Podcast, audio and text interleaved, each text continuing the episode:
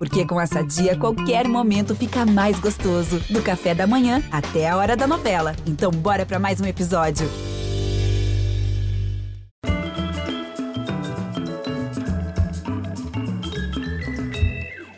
Olá, boa noite. Bem-vindos de volta à nossa conversa com Drauzio Varela. Estamos falando do livro de memórias que ele acaba de lançar, O Exercício da Incerteza. E ontem a gente começou falando da história pessoal do Drauzio, mas como isso acaba nos levando para a história da medicina dos últimos 60 anos. Drauzio, a gente está aqui na Escola de Medicina da USP, Faculdade de Medicina da Universidade de São Paulo. É, se a gente considerar a formação médica como uma maratona, 42 quilômetros, um médico sai formado daqui é, com quantos quilômetros dessa maratona? Acho que com uns 10 quilômetros.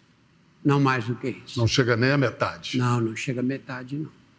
Porque ele recebe aqui, na verdade, uma formação básica. Né?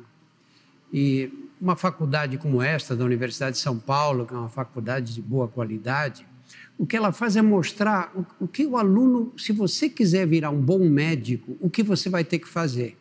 Como é que você vai ter que acompanhar a literatura, quais são os princípios do, básicos do pensamento científico. Ela dá essa orientação e dá alguns exemplos de médicos, professores, que, que, pessoas muito preparadas e muito dedicadas que servem de padrão de comportamento para o futuro, mas nada além disso. E também, se a gente mantiver essa metáfora da maratona para a formação médica, a diferença é que é uma maratona sem fim, né? É sem fim.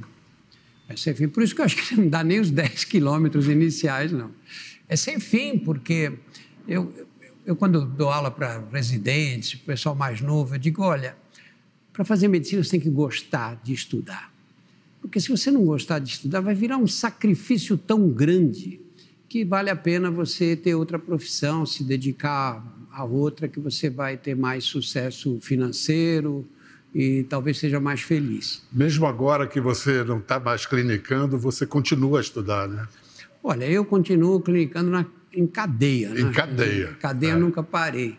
O que eu fiz foi parar a clínica particular, mas eu continuo estudando, porque você também nem consegue se afastar.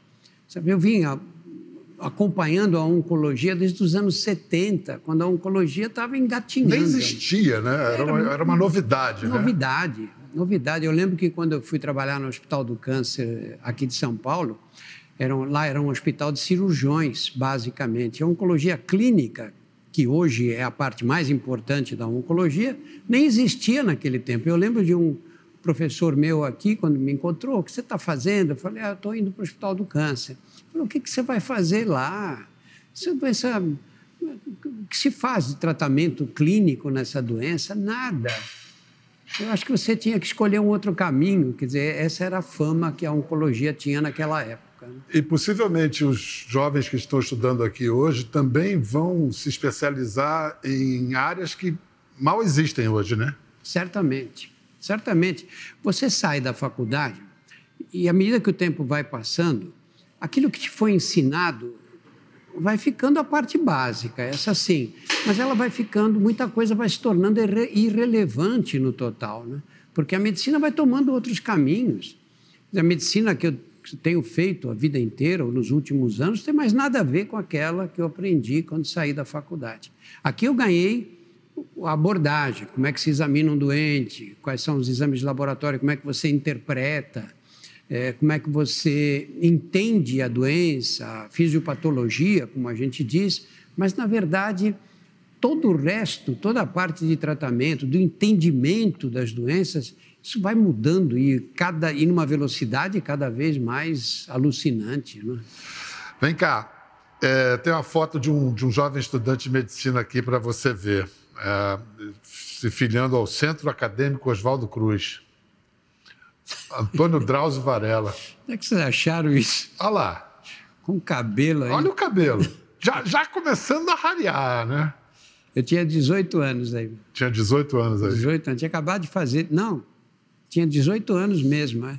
esse rapaz estava entrando no exercício da incerteza, ele tinha muitas certezas ainda? Nessa fase tinha só certezas. É mesmo? Não tinha dúvida nenhuma. Não, brincadeira. Mas nessa, na, na juventude é assim, não é? Especialmente quando você se forma médico, você fala: não, se eu aprender a fazer o exame físico bem feito, se eu aprender que exames eu tenho que pedir, que radiografias, que exames eu tenho que pedir dessa pessoa, e se eu souber fazer o diagnóstico e aplicar o protocolo de tratamento dessa doença, eu vou ser bom médico. Achava que era simples assim. É, é certeza que eu vou ser bom médico assim. Aí você, a vida vai mostrando que não é bem assim, né? Que você faz um, trata um doente de um jeito, o outro é outra pessoa. Nós temos uma biodiversidade. Né? Se, se, não houvesse a biodiversidade, a medicina era só uma ciência, né? era uma coisa simples. Os computadores podiam fazer medicina. É isso, é isso. Ali, com 18 anos, já estava rareando ali, começando a rarear o cabelo. Com quantos anos você ficou careca? Ah, com 20 anos já estava. É? Já estava bem. Seu pai careca. também ficou careca cedo? Meu pai mais tarde um pouco. Mas na família do meu pai, todos os homens ficaram carecas. Todos. Drauzio, você fala de, de coisas pessoais nesse livro, mas você você fala muito pouco de sua mulher, Regina, você fala pouco de suas filhas, dos enteados. Iniciativa sua ou pedido deles? Não, iniciativa minha. É, porque eu, sinceramente, o que eu me propus fazer nesse livro era fazer essa discussão do que aconteceu com a medicina nesses cinquenta e tantos anos o que aconteceu com o país nesse tempo todo e o que aconteceu comigo, que transformações eu sofri do ponto de vista profissional, como médico, porque eu acho que isso foi o que eu quis deixar escrito para jovens médicos e para as pessoas que se interessam de alguma forma por esse tipo de narrativa. Eu não, não, não quis partir para o plano pessoal, porque eu acho que isso não tem interesse coletivo, sabe? Tudo bem, eu casei duas vezes, mas é, é importante isso para quem está aí acompanhando os, as transformações que a medicina sofreu, que a ciência sofreu e que o país sofreu. O Brasil de hoje não tem nada a ver com o Brasil de 50 anos atrás. O país mudou, as doenças mudaram. Né? Nós problema de saúde naquele tempo eram as endemias rurais, eram esquistossomose, chagas, as verminoses das crianças, dos adultos. Eu vi criança morrer por migração de ascaris lumbricoides, por aparelho respiratório, sabe? Uma, uma, você conta essas histórias hoje para esses meninos que estão fazendo medicina, eles falam, pô, esse cara viveu 200 anos atrás, e não foi. Né? Foi uma geração que está aí, não é? ainda muitos vivos. Não é? E eu acho que aí, você entrar com, com histórias pessoais tuas, sabe, dos, dos amores e desamores. Então, acho que. Quem sabe num outro livro, é, né? aí um outro livro dedicado a isso. Tanto que nesse livro eu não discuto as coisas que eu fiz é, na televisão, por exemplo. Né? É verdade. É uma experiência enorme, 23 anos no Fantástico, viajando pelo Brasil. Né? Eu não quis misturar para não correr o risco de ficar uma coisa vaga e perdida. Eu sempre tive consciência de que os mais pobres tinham dificuldade de acesso aos métodos anticoncepcionais. A mulher pobre que depende da saúde pública ainda está fora dessa revolução. Com camisinha, sua vida sexual. Pela primeira tranquila. vez, nós temos, estamos falando da camisinha com, com, com total abertura. Só larga de fumar quem quer e tem muita força de vontade. Pessoa, quando tem a ameaça de perder a vida, passa a dar para a existência um outro significado. Você fala dessa, dessa dupla situação, e você é, seja na cadeia ou no hospital, você lidando ali com a morte, com experiências terríveis, e depois tem que voltar ao convívio social, às nossas frivolidades de todo dia. Aí você conta um episódio especialmente doloroso da morte de uma paciente, e você narra assim. No carro, de volta para casa, tive uma crise de choro incontrolável com uma das crianças. Encontrei minha mulher na frente do espelho. Tínhamos combinado de ir à estreia de um espetáculo no Teatro Municipal. Você, você divide essas dores com a Regina ou você tenta poupá-la? Ou ela já sabe reconhecer o seu estado de espírito? Não, eu não divido, não. Não, não. divide? Nunca comento essas coisas. Nesse caso, por exemplo, você não, não falou nada? Nada. Eu tento disfarçar e faço o possível para isso. Nunca contei também as histórias da cadeia, os assassinatos que eu presenciei, nunca, nunca contei. Porque o outro não tem obrigação de, de, de entrar em detalhes num, em escolhas que você fez e que podem ser muito tristes. Você não precisa desabafar para alguém, dividir isso com alguém? Na cadeia, eu divido com os carcereiros, que eu me encontro até hoje com eles. Aí a gente só fala de cadeia o tempo inteiro. Eles entendem o que eu quero falar e, e, e, e é muito bom, porque eles conhecem a realidade, me ajudam e eu os ajudo também, porque eles também têm essas crises, não é? Mas com a família, não, nem com os amigos eu entro nesses detalhes.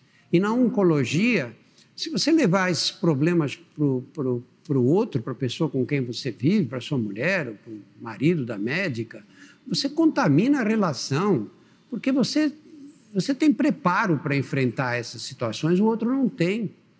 Então, eu nunca comentei nada, sabe? Muito raro fazer um comentário assim. Em geral, é selecionado também. E preparo? Como é que alguém se prepara para isso? Porque por exemplo, um psicanalista, ele, para atender casos graves, ele precisa ele de supervisão também. Também tem que... Quem faz a sua supervisão? Ninguém, né? Ninguém. Ninguém. Acho que é assim com os médicos de um modo geral. Eles aguentam o tranco do jeito que podem. Cada um reage da sua forma e, e, e é isso. E você é preparado para viver momentos duros. Você começa aqui, né, no Hospital das Clínicas, que é aí atrás.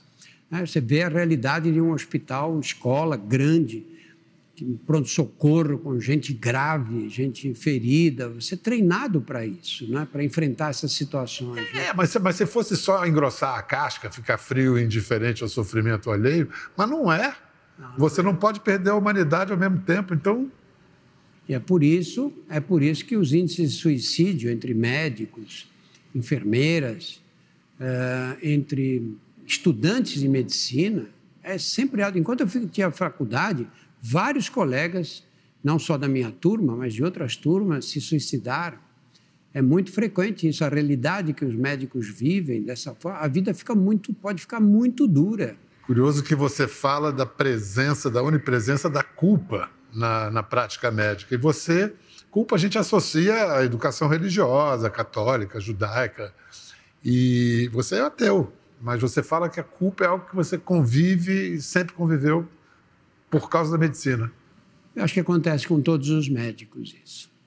Porque você, quando você erra, você comete um erro, todos nós erramos. Agora você imagina, do jeito que a medicina é organizada hoje, Pedro, que você tem que atender 20 doentes numa manhã, pô, a chance de errar é grande. Né? De fazer uma coisa ou não perceber, não é? às vezes não é errar. Você diz, como é que eu não notei aquele problema? Como é que eu notei que aquela pessoa estava com uma febre alta?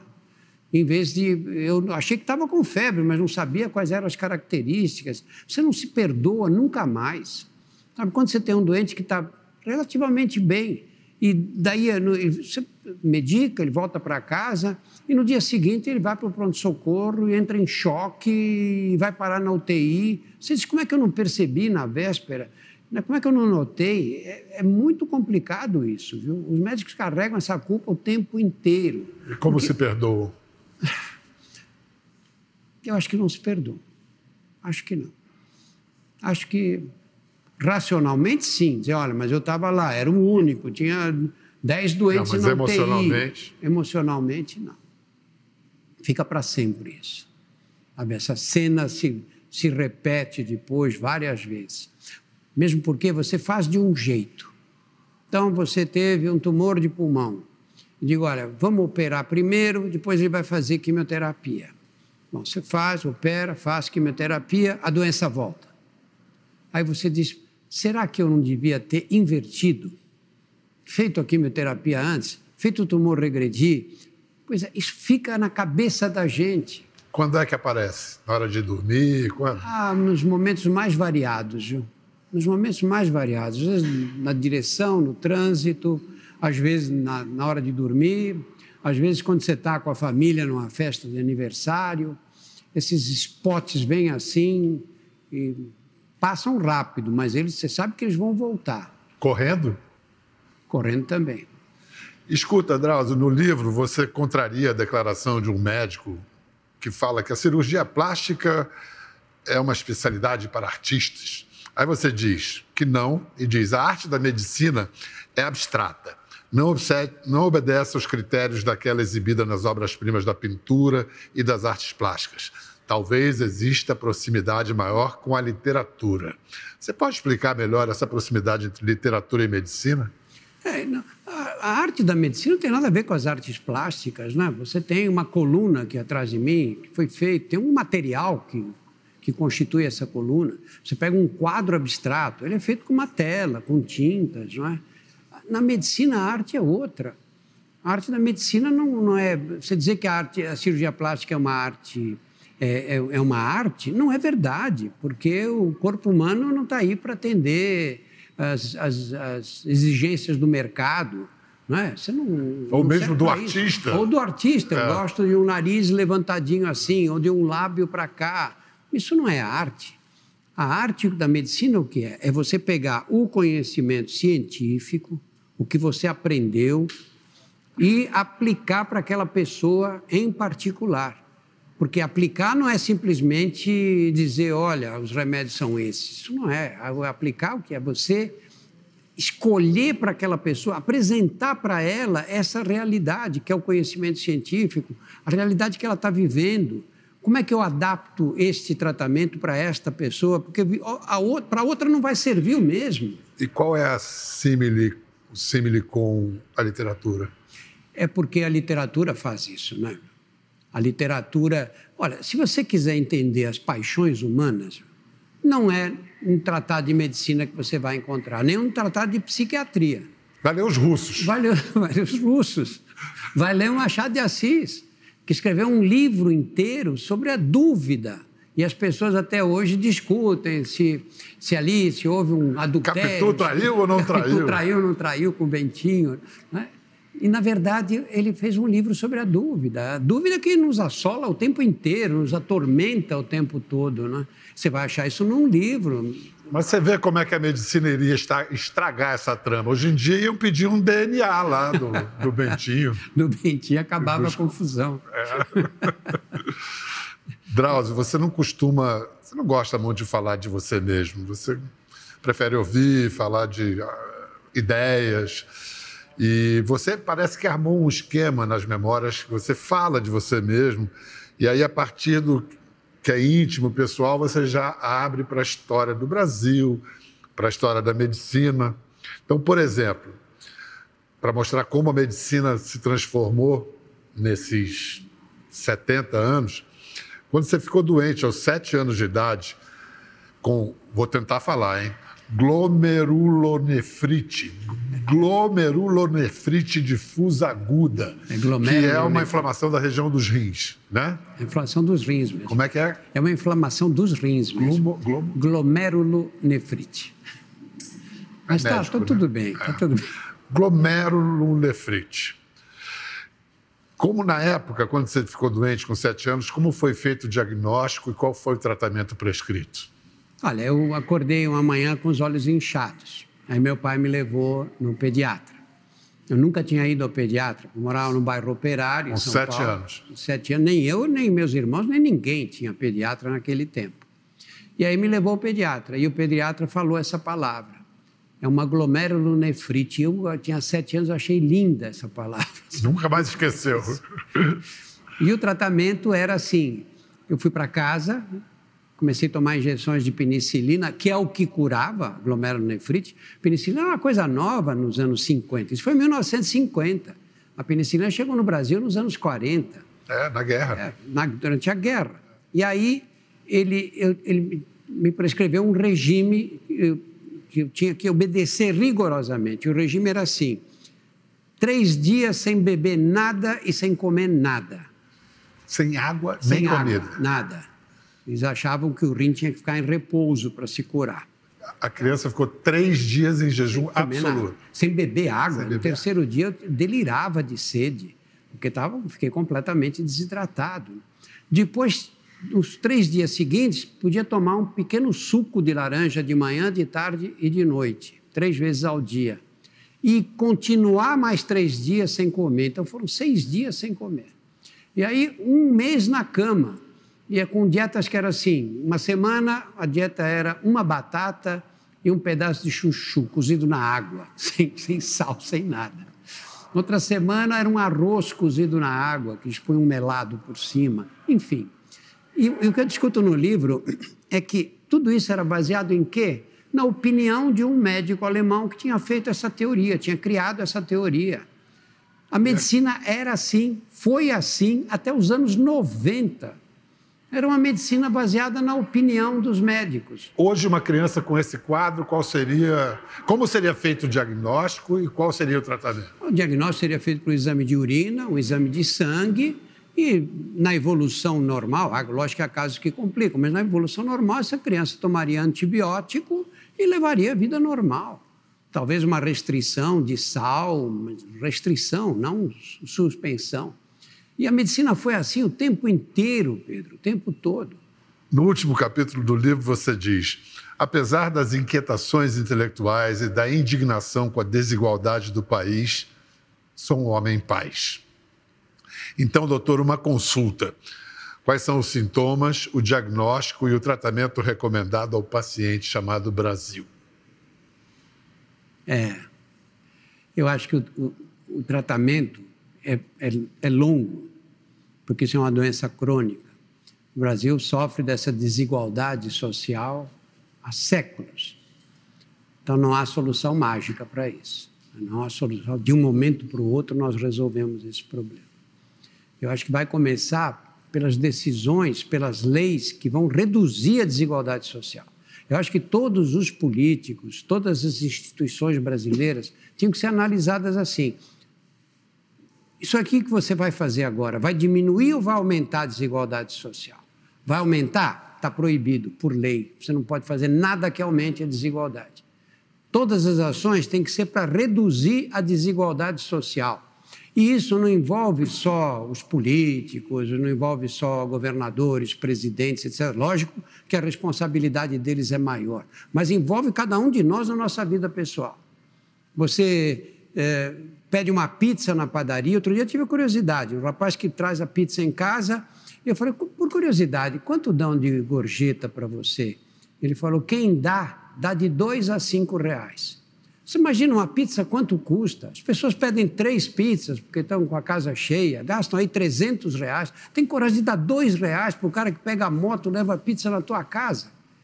E nós todos temos que tomar, nos imbuir dessa, dessa, desse desejo de reduzir a desigualdade social, porque não é possível viver num país com, onde gente, nós temos 36% da população com insegurança alimentar, é gente que pula uma refeição no dia, gente que tem uma preocupação doida em, em alimentar a família e só, pelo menos isso, não é? Não dá para você viver feliz num lugar desse, não dá para querer ainda sair na rua em segurança. Não dá para querer que a sua filha chegue em casa às duas horas da manhã e você durma em paz, como se você estivesse em Estocolmo. Não, é? não dá. O Brasil precisa, o tratamento tem que ser esse: reduzir a desigualdade social. Vai ser um longo processo, porque a gente vem de séculos de escravidão, de exploração da mão de obra a, a, a preço vil, e isso vai demorar. O exemplo tem que vir de, de cima, mas isso tem que atingir a vida de cada brasileiro, no dia a dia.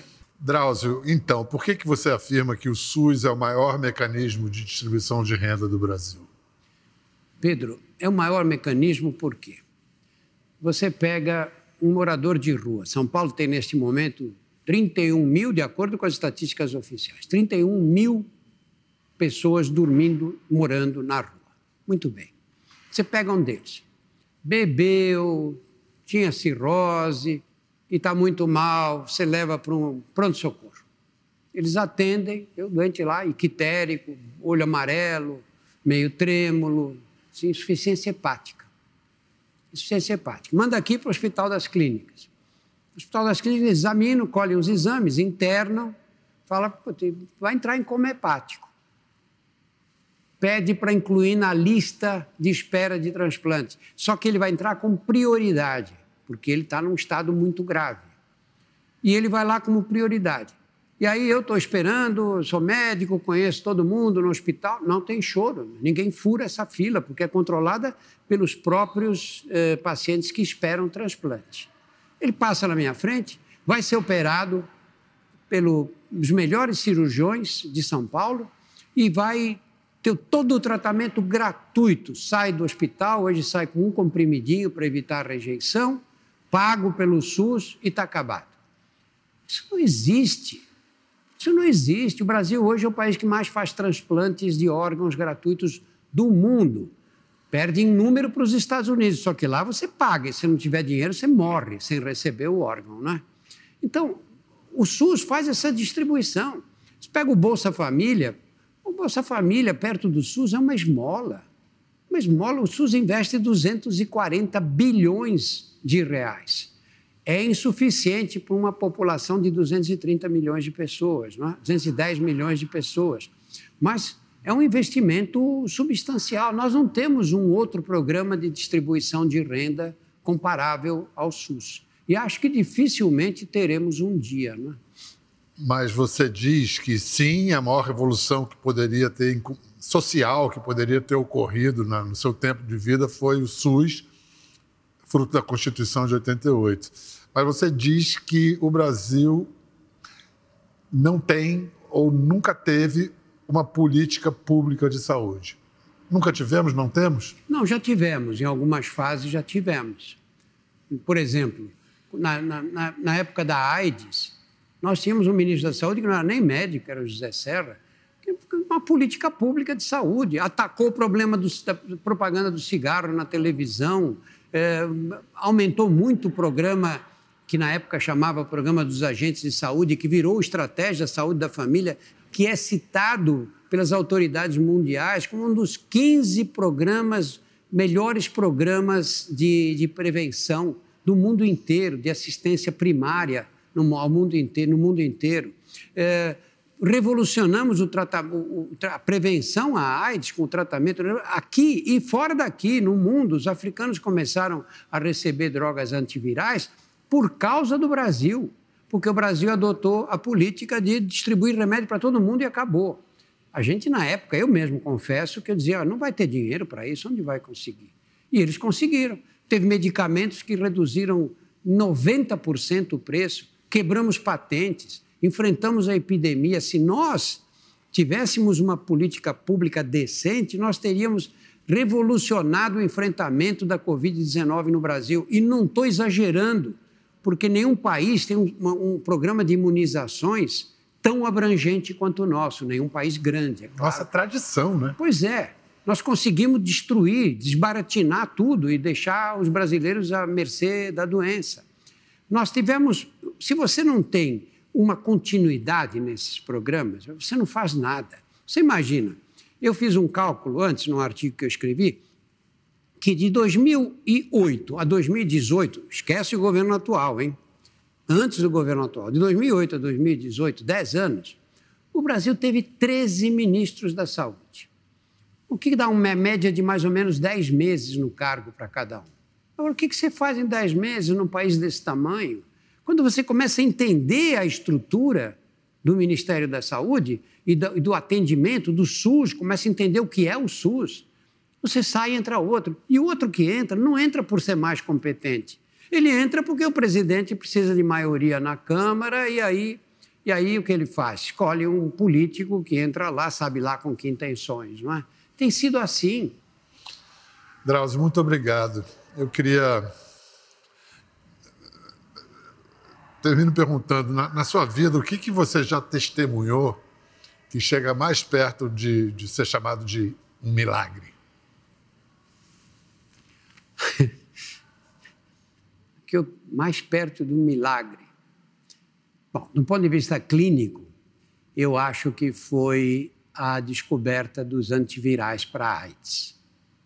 Eu lembro que naquela época eu tinha três doentes internados no Sírio-Libanês com fase final da doença, fase final mesmo. Um deles era um homem alto, tinha 1,90m e tantos, teu tamanho, para andar ele era magro, esquelético. Precisava de dois enfermeiros. e os enfermeiros ele punham as mãos assim para chegar até o banheiro. Ele mal conseguia tirar o pé do chão, ia meio arrastando os pés. E depois de um mês recebeu alta e está aí até hoje, forte agora. É, essa, é, isso foi uma coisa chocante, porque você dava medicação, as pessoas mudavam de um dia para o outro. Sabe, dois, três dias tomando a medicação já vinha de um, um, um, uma fisionomia completamente diferente. Acho que do ponto de vista médico, clínico, foi, foram os antivirais. Do ponto de vista da saúde pública, foi o SUS, disparado. Eu lamento que as futuras gerações de médicos não vão ver uma transformação que provocou uma mudança na saúde no país dessa profundidade. Mas elas são, é, elas têm a missão de tornar isso melhor, claro. aperfeiçoar. Elas têm a ambição e têm o dever de aprimorar o SUS. Porque quando você pensa que a minha geração não teve acesso à saúde pública, de jeito nenhum, não recebeu vacina, eu tive sarampo, cachumba, eh, tosse comprida, difteria, tive tudo. Todas as crianças tinham. E, e, e, hoje, nós, você não encontra uma criança no Brasil que não tenha acesso à vacinação. Né? Foi uma tremenda transformação mas ela tem que ser aprofundada. O SUS é um processo em construção.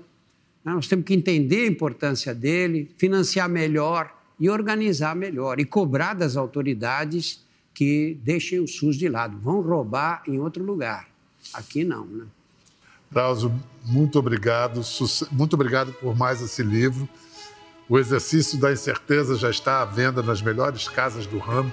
Hoje em dia, eu acho que não é mais. Nas, é nas livrarias, por favor, prestigie a livraria mais perto de você, ou então pela internet, né? Obrigado, Drauzio. Obrigado você, Pedro. Até a próxima. Quer ver mais?